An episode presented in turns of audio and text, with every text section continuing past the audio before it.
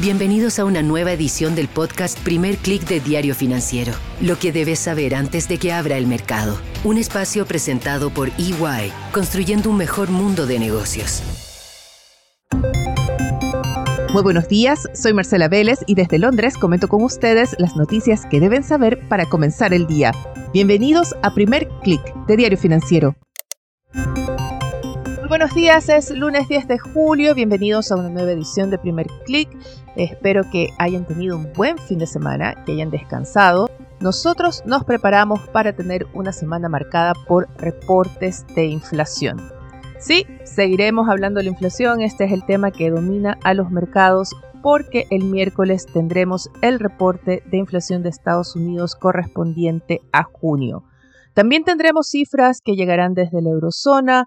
En la región tendremos datos de inflación de Brasil, de México, de Argentina, pero la atención definitivamente va a estar en ese reporte de Estados Unidos. El mercado espera ansioso ver que la tasa de inflación anual baja a en torno a un 3,1% ya acercándose a ese, rango meta de 2% de la Fed.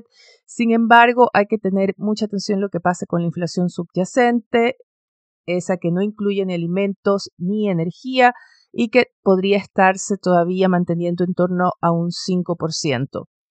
Esas son las cifras que tiene en mente el mercado. Cualquier número por arriba de ese nivel va a asustar más a los inversionistas que ya de por sí están dando por sentado que se viene una nueva alza de tasas de parte de la Fed. Los instrumentos de futuros de la Bolsa de Chicago muestran un 90% de probabilidad de un alza en la reunión de la próxima semana. Pero antes de que lleguemos a ese punto de las cifras de la eurozona que comienzan a publicarse a partir de mañana y de Estados Unidos el miércoles, esta mañana ya tuvimos reportes que llegan desde China y hubo sorpresas. El IPC de China marcó su quinta contracción mensual consecutiva. Se esperaba una lectura en torno a cero, 0,1%, es decir, un estancamiento de la variación de precios mensual. Sin embargo, tuvimos una contracción de 0,2% que ha dejado prácticamente en cero la inflación anualizada y lo que está alertando es de un posible proceso de deflación en China.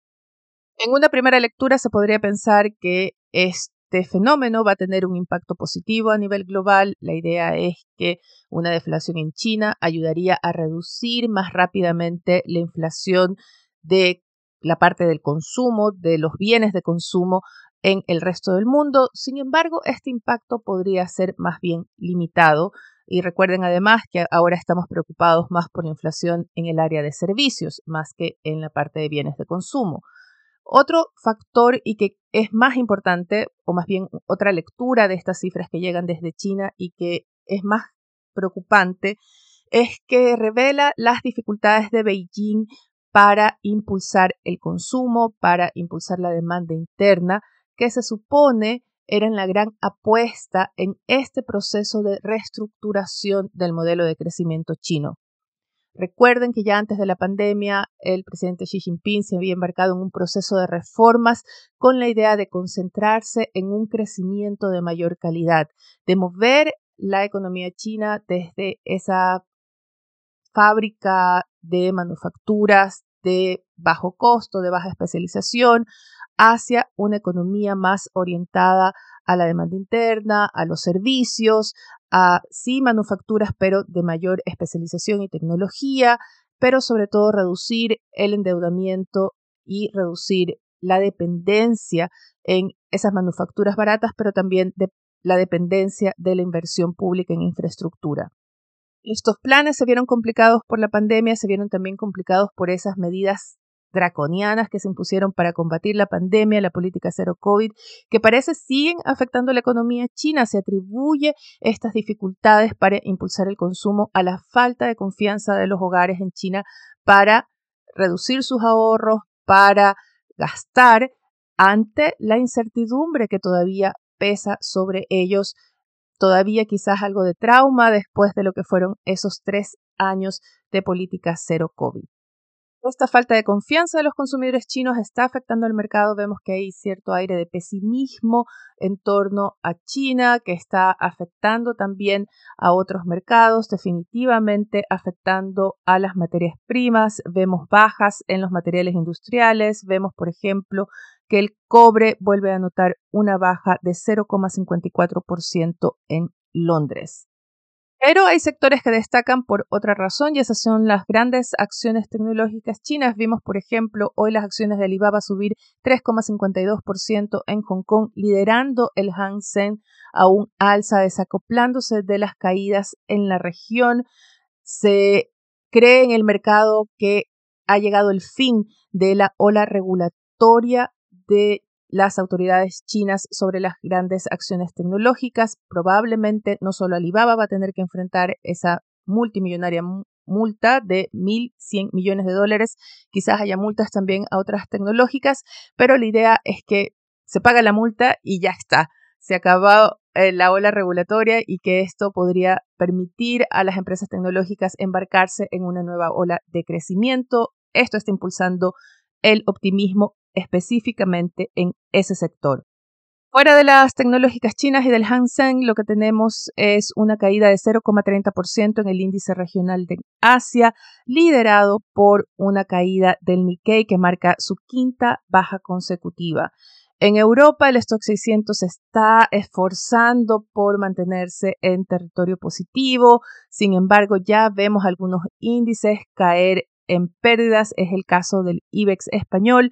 En todo caso, el stock 600 mantiene, les digo, una tendencia ligeramente positiva con un alza de 0,04%, así que podríamos ver un cambio de tendencia en cualquier minuto o quizás apenas abra Wall Street que se prepara para una apertura con pérdidas. El Nasdaq cae 0,41% y el SP 500 pierde ya 0,23%. Estamos viendo que el dólar opera con una ligera alza, el índice sube 0,12% y muy importante es que las tasas de los bonos del Tesoro todavía se mantienen por sobre 4% en el caso de los bonos a 10 años y todavía cercanos a ese 5% en el caso de los papeles a 2 años. Ustedes saben que me gusta mucho hablar de geopolítica, así que quiero mencionar dos eventos que van a marcar también la semana. Comencemos con la visita del presidente estadounidense Joe Biden a Europa. Comienza una gira que ya lo trajo a Londres, arribó esta mañana, se está reuniendo en estos momentos con el primer ministro británico Rishi Sunak y más tarde se embarcará hacia Vilnius, Lituania, para la cumbre de la OTAN. Esta va a ser una cumbre muy importante, se está discutiendo la solicitud de adhesión de Suecia, que está siendo bloqueada por Turquía. Y Suecia es un actor clave que tradicionalmente se restringió de unirse a la OTAN, pero tras la invasión de Rusia a Ucrania cambió su política exterior y también se discute la solicitud de adhesión de Ucrania. El país pidió que se le una a la OTAN, considerando además el rol que está teniendo en contener la invasión rusa. Ucrania se está presentando como el defensor de los valores de Occidente y del orden internacional, resistiendo la invasión de Rusia, ha recibido armas, millonarios eh, despachos de municiones y armas y tecnología para su ejército y probablemente el conflicto que enfrenta la OTAN es si acepta la adhesión de Suecia y cómo le puede decir que no a Ucrania. Y al mismo tiempo, si acepta Ucrania, entraría en un conflicto directo con Rusia, porque las fuerzas rusas estarían en territorio de un miembro de la OTAN, pero no solo eso, sino que daría fuerza al argumento de Rusia de que la OTAN se está expandiendo hasta llegar a sus fronteras. Una situación bastante delicada y seguramente estas conversaciones van a marcar el ámbito internacional durante la semana. Otro evento importante político está ocurriendo en Holanda. No hablamos mucho de este país y no tendrá consecuencias directas en los mercados, mm, quizás tampoco para Latinoamérica, pero vale la pena ver lo que está pasando en este país a nivel político porque deja una gran lección y es las crisis que desembocan cuando no se tratan problemas que son estructurales sin tabúes. Estoy hablando de la decisión sorpresiva, muy sorpresiva, del primer ministro de Holanda, Mark Rutte, de anunciar la noche del viernes que va a extender su renuncia y que se va a retirar de la política. Rutte ha estado en el poder desde 2010, ha formado cuatro gobiernos de coalición y su última coalición comenzó a colapsar durante el fin de semana, o colapsó del todo durante el fin de semana más bien, por diferencias en su política migratoria. Rutte y su partido han tratado de frenar o de reducir el flujo migratorio hacia Holanda, han pedido a Bruselas tomar acciones para reducir el flujo de migrantes, han tratado de imponer restricciones a las leyes o los cupos de reunificamiento familiar, pero otros partidos de su coalición, que son más liberales, partidos de más de centro, se han unido en este caso a la oposición en rechazar esta idea y esto es lo que ha llevado al quiebre del gobierno holandés. Pero esto no resuelve la crisis migratoria, no resuelve los problemas estructurales. Veamos si lo logra resolver un nuevo gobierno que se deberá formar tras las elecciones que se espera se convoquen en noviembre. Lo que sí, este es un conflicto ah, muy similar al que están viviendo otros gobiernos en Europa. Ahora sí volvamos a los mercados, revisemos qué tenemos en la agenda para hoy. En Chile el Banco Central publica los resultados de la encuesta de operadores financieros. Esta es una encuesta que se realiza después de la última reunión de política monetaria. Tendremos datos de inventarios mayoristas en Estados Unidos hacia más media mañana. Y por la tarde tendremos una fila de banqueros centrales con conferencias, presentaciones públicas tendremos al menos cuatro banqueros de la Fed y sobre todo tendremos al gobernador del Banco de Inglaterra, Andrew Bailey, hablando con el ministro de Finanzas británico y este es el evento principal, digamos, en la agenda de los banqueros centrales. Por último, en la tarde tendremos datos de inflación en Colombia. Se espera ver una ligera desaceleración del índice posiblemente veamos que quede plano, así que vamos a estar pendientes de esos datos que llegan ya más hacia el final de la tarde. Con esto me despido por ahora, los invito a que sean actualizados el día y más visitando nuestro sitio web de f.cl, tfsud.com para las noticias de negocios de Latinoamérica. No olviden que pueden escribirme a través de mi correo electrónico mbls.df.cl o en mis redes sociales como Marcela Vélez.